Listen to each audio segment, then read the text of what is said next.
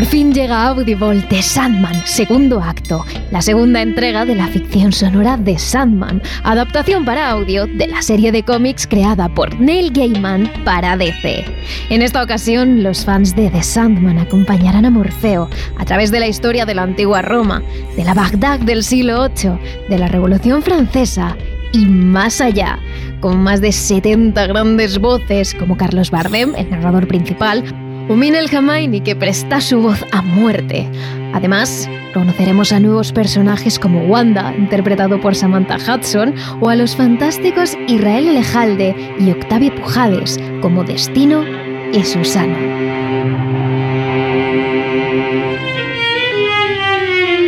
The Sadman, segundo acto, está disponible en exclusiva en Audible y lo deja donde finalizó la primera entrega, que fue la ficción sonora más escuchada en Audible en 2021.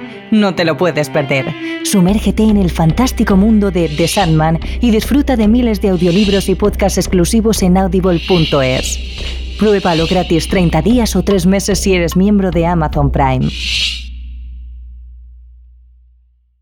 Este capítulo no hubiera sido posible sin el apoyo de nuestros mecenas en Patreon.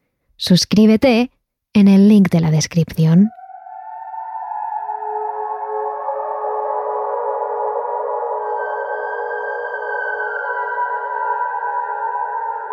El siglo XX fue sin duda una de las etapas en las que se realizaron más experimentaciones médicas. Algunas personas que se escondían bajo el nombre de profesionales de la salud demostraron ser cómplices de la represión estatal. A un lado quedaron los valores humanos y por encima de estos prevalecieron los intereses propios. El poder, las armas y las guerras biológicas, entre otras cosas. Entre innumerables experimentos terriblemente crueles, queremos señalar uno quizás no tan conocido, pero realmente perturbador. Durante la segunda mitad del siglo XX, en Sudáfrica estaba presente el apartheid, es decir, la separación, la segregación racial, que estuvo en vigor hasta hace relativamente poco, hasta 1992. Por aquel entonces existían lugares separados para los diferentes grupos raciales, dando mayor importancia y número de privilegios a la raza blanca. Tras la victoria del Partido Nacional en 1948, el principal objetivo en la zona fue conservar el poder para la minoría blanca, que tan solo representaba un 20% de la población, con el objetivo de promover, según ellos, el desarrollo. Absolutamente todos los espacios estaban divididos por la raza blanca y el resto de grupos raciales.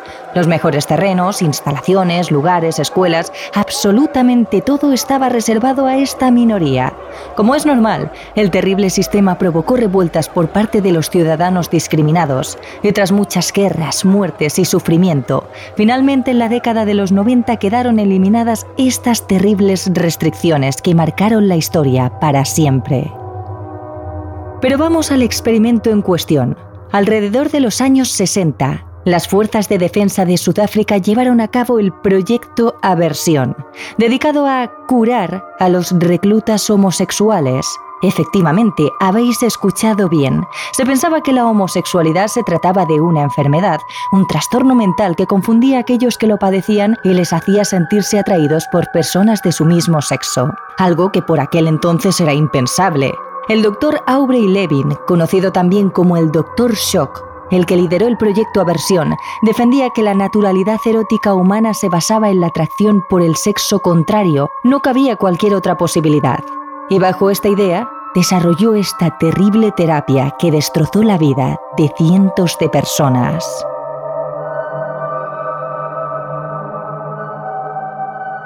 Terrores Nocturnos con Emma Entrena y Silvia Ortiz.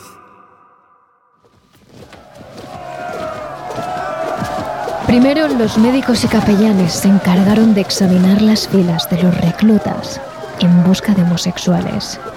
Prácticamente todos ellos tenían entre 16 y 24 años. Los psiquiatras de las Fuerzas de Defensa de Sudáfrica separaron a estos militares y los ubicaron en el pabellón secreto 22 del Hospital Militar de Bortrekerhot cerca de Pretoria, Todo ello sin esperar el consentimiento por parte de los soldados, aunque hubo algunos que con la esperanza de ser acogidos en la sociedad, aceptaron el tratamiento con la idea de curarse. En su mayoría fueron hombres y posteriormente varias mujeres se sumaron al terrible proyecto. Los homosexuales fueron agrupados indiscriminadamente en la sala psiquiátrica junto a drogadictos, políticos corruptos y enfermos mentales graves. Absolutamente todos eran vistos de la misma forma y estaban bajo la misma vigilancia. Sin embargo, los pacientes del proyecto de aversión fueron despojados de su ropa y zapatos y en su lugar se les dieron pijamas marrones para, según decían, prevenir que se escaparan. Nada más entrar, todos los militares eran obligados a tomar Valium para que quedaran en un estado de sedación y así evitar que se rebelaran. Durante el primer interrogatorio, el médico administraba a los sujetos una droga psicoactiva conocida como la droga de la verdad. Posteriormente se les enseñaban diversas imágenes de hombres desnudos y se les animaba a fantasear con ellos para ver cuál era su reacción y si realmente se sentían atraídos. En los siguientes interrogatorios a los sujetos se les colocan unos electrodos en el brazo aunque en algunas sesiones se colocaban en sus genitales o en todo el cuerpo, los cuales transmitían una descarga eléctrica que podía ser regulada del 1 al 10. Posteriormente se volvía a enseñar las imágenes de hombres desnudos seguidos de descargas eléctricas que se iban intensificando con el paso de los minutos y del número de sesiones. Las descargas eléctricas llegaban a ser tan fuertes que en una ocasión los zapatos de un sujeto salieron volando.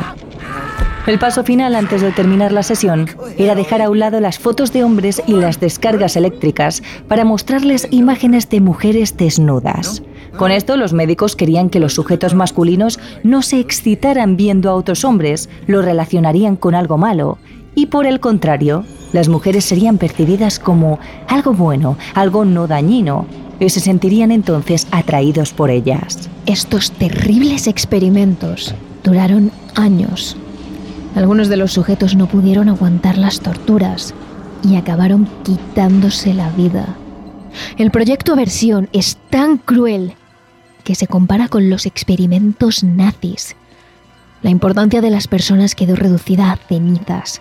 Daba igual su sufrimiento, su salud, su vida. Lo importante aquí eran los resultados.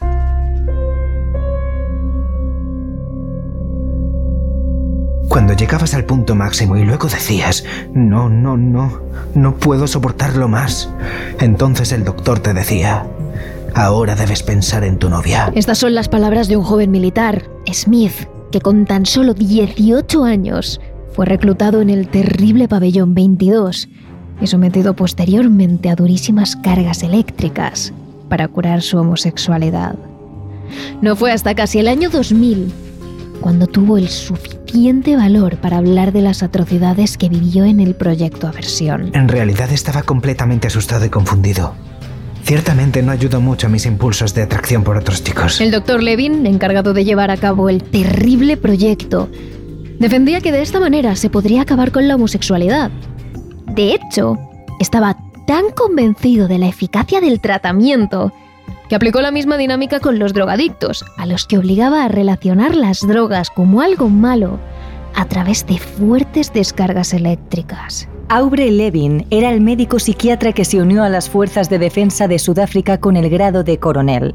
Tan solo dos años más tarde, en 1971, fue nombrado jefe de equipo de psiquiatría en un programa de rehabilitación para drogadictos ubicado en el Hospital Militar, en el que poco después se llevaría a cabo el proyecto Aversión. Pero si pensáis que lo peor ha pasado, realmente solo fue el principio. Tras mucho tiempo realizando terribles terapias y con resultados nulos, Levin decidió llevar el proyecto al siguiente nivel.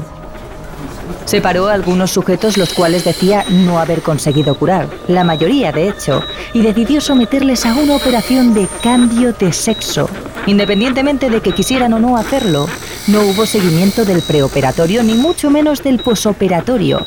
Las operaciones fueron realizadas en condiciones realmente pésimas y con gran desconocimiento por parte de los médicos.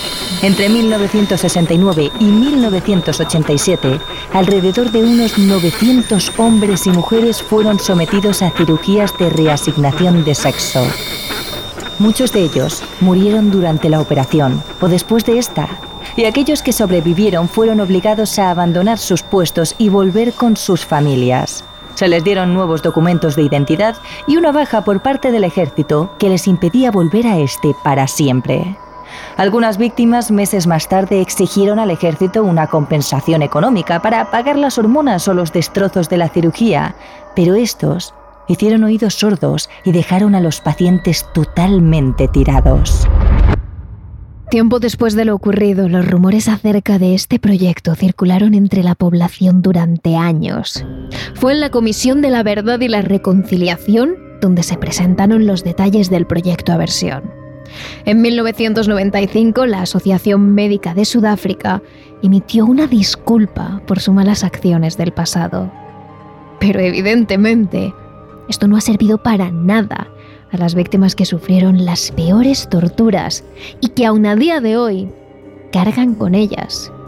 De hecho, uno de los pacientes que más datos aportó sobre el terrible experimento fue Jan Erasmus, un joven que tras hacer públicos todos los detalles, finalmente acabó con su vida. Se suicidó. No pudo soportar el trauma con el que cargaría de por vida. Como él, otros tantos que sí sobrevivieron al cambio de sexo y a las múltiples descargas eléctricas, también acabaron quitándose la vida. Le dije al doctor, quiero salir. Me presenté como voluntario y ahora me quiero ir. Y él dijo, no, primero te pondremos electrodos en el pene. Y si tienes una erección con estos hombres, entonces pararemos la erección con una descarga.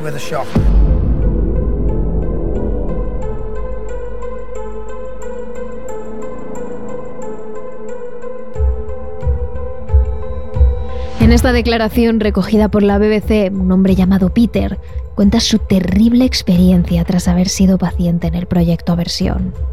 La mayoría de los sujetos fueron elegidos por los propios médicos, pero sí que es cierto que unos pocos se presentaron voluntarios sin saber a lo que se enfrentaban, tal y como hizo Peter. Por mi madre. Mi madre nunca me aceptó porque pertenecía a otra generación y pensé que la hundiría y me creí esas mentiras. Lo hice por ella, lo hice porque la sociedad me dijo que era un criminal y que estaba sucio, que era asqueroso, que era repugnante y que no era normal. Como él, otros soldados discriminados por su orientación sexual fueron partícipes de uno de los experimentos más duros de la historia. Un trauma con el que lidiarán también los doctores que a día de hoy se arrepienten de haber seguido las órdenes de sus superiores. Este es el caso de Roger, un enfermero psiquiátrico que ayudó a llevar a cabo algunas de las terapias y que no se lo perdonará en toda su vida. Creo que es probablemente la tortura más cruel que se ha hecho bajo la petición de los profesionales médicos. Han pasado unos cuantos años desde que Roger formó parte del equipo de psicólogos y médicos que participaron en el proyecto Aversión pero todavía recuerda perfectamente todo lo vivido allí dentro. Enseñaban una foto de un hombre desnudo y entonces se les daba una inyección de apomorfina, un medicamento para enfermarlo, y la intención era conectar las imágenes con una sensación espantosa. Y luego, lo que no se me permitía hacer, y esto fue muy duro para mí porque me parecía inhumano, era no poder ir a limpiarlo cuando estaba enfermo vomitando o tenía algún accidente en la cama. Una pregunta que nos es inevitable plantearnos es si alguna vez los propios médicos y psicólogos que estaban bajo las órdenes del doctor Aubrey Levin, aquel que lideró el proyecto, pensaron en algún momento si este terrible tratamiento realmente acabaría con la homosexualidad. En el documental de la BBC, Troyer expone su punto de vista. Nunca creí que funcionaría. Recuerdo haber pensado esa noche, no creo que ese hombre vaya a dejar de ser gay tras este horrible tratamiento. Como enfermero psiquiátrico retirado, admito que muchas prácticas daban miedo. Hace 50 años, el médico era la ley en el hospital. Si decía, haz este tratamiento, tu trabajo era cumplir con la tarea lo mejor que pudieras. Ahora puedes darte la vuelta y decir, piérdete, no lo haré. El doctor Aubrey Levin, conocido por aquel entonces como el doctor Shock, la persona que estuvo detrás de todo este horror y sufrimiento, ¿quién es realmente? ¿Y cómo llegó hasta ahí? Levin nació en 1938 y estudió medicina en la Universidad de Pretoria, en Sudáfrica. Tras obtener la licencia como psiquiatra, llevó a cabo este experimento, el Proyecto Aversión. Aubrey envió una carta al secretario del Parlamento de Sudáfrica, asegurando que podía curar la homosexualidad, tan mal vista y señalada en aquellos tiempos. Y fue entonces cuando ingresó como jefe de psiquiatría de las Fuerzas de Defensa de Sudáfrica. Después de llevar a cabo este terrible experimento del que no existe ningún informe por parte de Levin, ya que no tuvo ningún resultado, el psiquiatra ocupó varios cargos en hospitales, como director de salud mental. En 1995, tras la caída del régimen del apartheid, huyó a Canadá. El doctor que ocupó su despacho llegó a decir que Levin se había ido con tanta prisa que ni siquiera tuvo tiempo de llegarse sus pertenencias. Tiempo después, el propio Levin diría que se fue rápido de Sudáfrica porque estaba muy preocupado por la alta tasa de criminalidad que daba el nuevo gobierno. Esa excusa le sirvió para obtener una licencia en Canadá, donde pudo ejercer de médico todo ello sin mencionar en su currículum nada del proyecto Aversión. Mientras tanto, la Comisión de la Verdad y la Reconciliación de Sudáfrica escuchó aterrada los testimonios sobre el proyecto Aversión por parte de las innumerables víctimas, que todavía traumatizadas decidieron hacer público el trato que recibieron en el pabellón secreto número 22. Tan solo dos años después, este comité redactó un informe en el que señalaba a Levin como única figura clave en la tortura de personas homosexuales. Y a partir de ahí, las fuerzas del país comenzaron a buscar desesperadamente al terrible doctor. De hecho, llegaron a pedir que regresara a Sudáfrica para testificar, pero Levin se negó rotundamente y aseguró que emprendería acciones legales si se veía amenazado. Mientras tanto, en Canadá, Aubrey llegó a ejercer como profesor de psiquiatría forense en la Facultad de Medicina de la Universidad de Calgary, sin preocupación alguna y con una vida totalmente tranquila. Y por mucho que desde Sudáfrica se enviaron cartas al colegio de médicos donde trabajaba Aubrey, alertando sobre el terrible pasado de este, no obtuvieron ninguna respuesta. De hecho, y sorprendentemente, a pesar de los múltiples testimonios por parte de las víctimas del proyecto, Levin consiguió resguardarse en Canadá sin ser culpado. Hasta muchos años después, alrededor del año 2000, cuando la presión por parte de las instituciones y de los medios hicieron hablar al supuesto psicólogo, y él tan solo dijo que... Nosotros no tratábamos a los humanos como conejillos de indias, como los comunistas rusos. Nosotros solo teníamos pacientes que querían curarse voluntariamente. Además, en respuesta pública a las acusaciones, Levin negó haber usado una terapia de aversión, sino que tal y como afirmó, siguió con el procedimiento aceptado que se usaba en ese momento. En 2003 se estrenó el documental Property of the State, Los hombres gays en el apartheid militar, donde aparecieron las declaraciones de Michael Smith mencionadas al principio de este capítulo, donde el militar describe al detalle las terribles sesiones que debieron pasar en el experimento de Aubrey.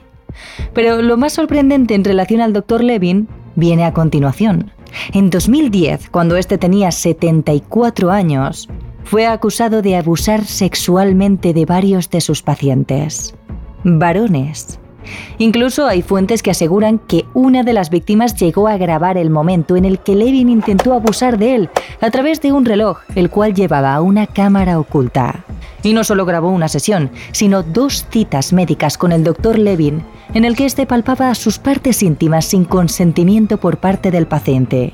En un primer momento, y al igual que hizo con el experimento, el psiquiatra lo negó todo.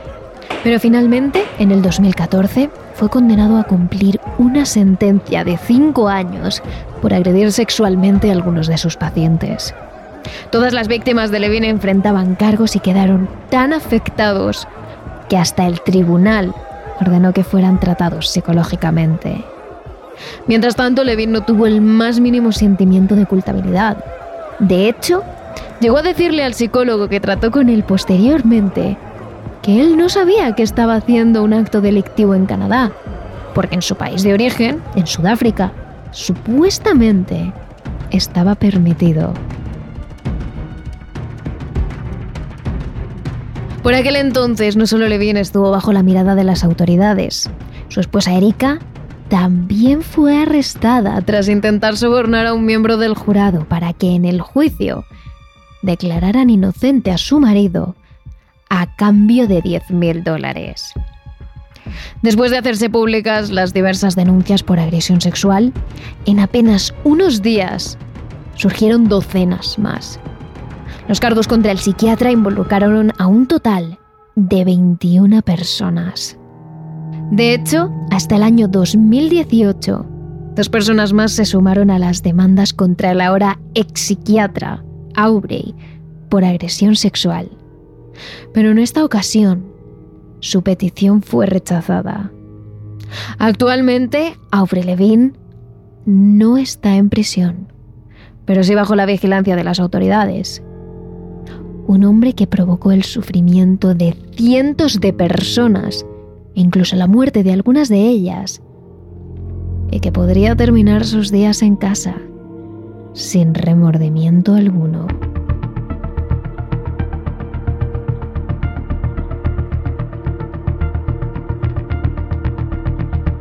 Qué ha pasado actualmente con las víctimas?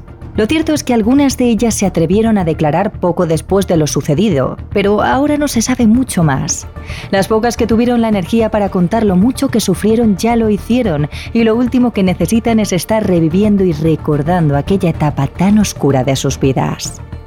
Pero una vez más, se refleja aquí hasta dónde puede llegar la locura del ser humano, principalmente por el psiquiatra Levin que fue capaz de ver el dolor y el sufrimiento con sus propios ojos y estar a día de hoy viviendo totalmente en paz. Pero también por aquellos médicos que trabajaron bajo las órdenes del psiquiatra y fueron capaces de examinar y de torturar a las víctimas con la idea de experimentar y ver si éstas podían ser capaces de cambiar su orientación sexual un experimento que por mucho tiempo que pase, marcará un profundo agujero negro en la historia del ser humano. Y precisamente ya que hablamos de experimentos que superan prácticamente en crueldad a lo de los nazis, hay que decir que precisamente esta época, la Segunda Guerra Mundial, y el comportamiento que los alemanes tuvieron durante ella, es uno de los hechos históricos que más experimentos hizo hacer a los psicólogos años después. Muchos se preguntaban cómo todo un pueblo obedeció a un dictador, cómo los militares obedecieron a los mandos, cómo participaron en masacres y genocidios. Esa fue la pregunta que un grupo de estudiantes de Palo Alto, en California, se hizo en el siglo XX. Y su profesor de historia contemporánea quiso contestarles, y lo hizo con un experimento, un experimento que demostraría que cualquier ciudadano podría obedecer un dictador, que un fascismo podría volver a imponerse. Si os suena es normal porque esta es la historia real detrás de la película La Ola. La contamos en nuestro Patreon. Allí podéis escuchar el experimento de la tercera ola.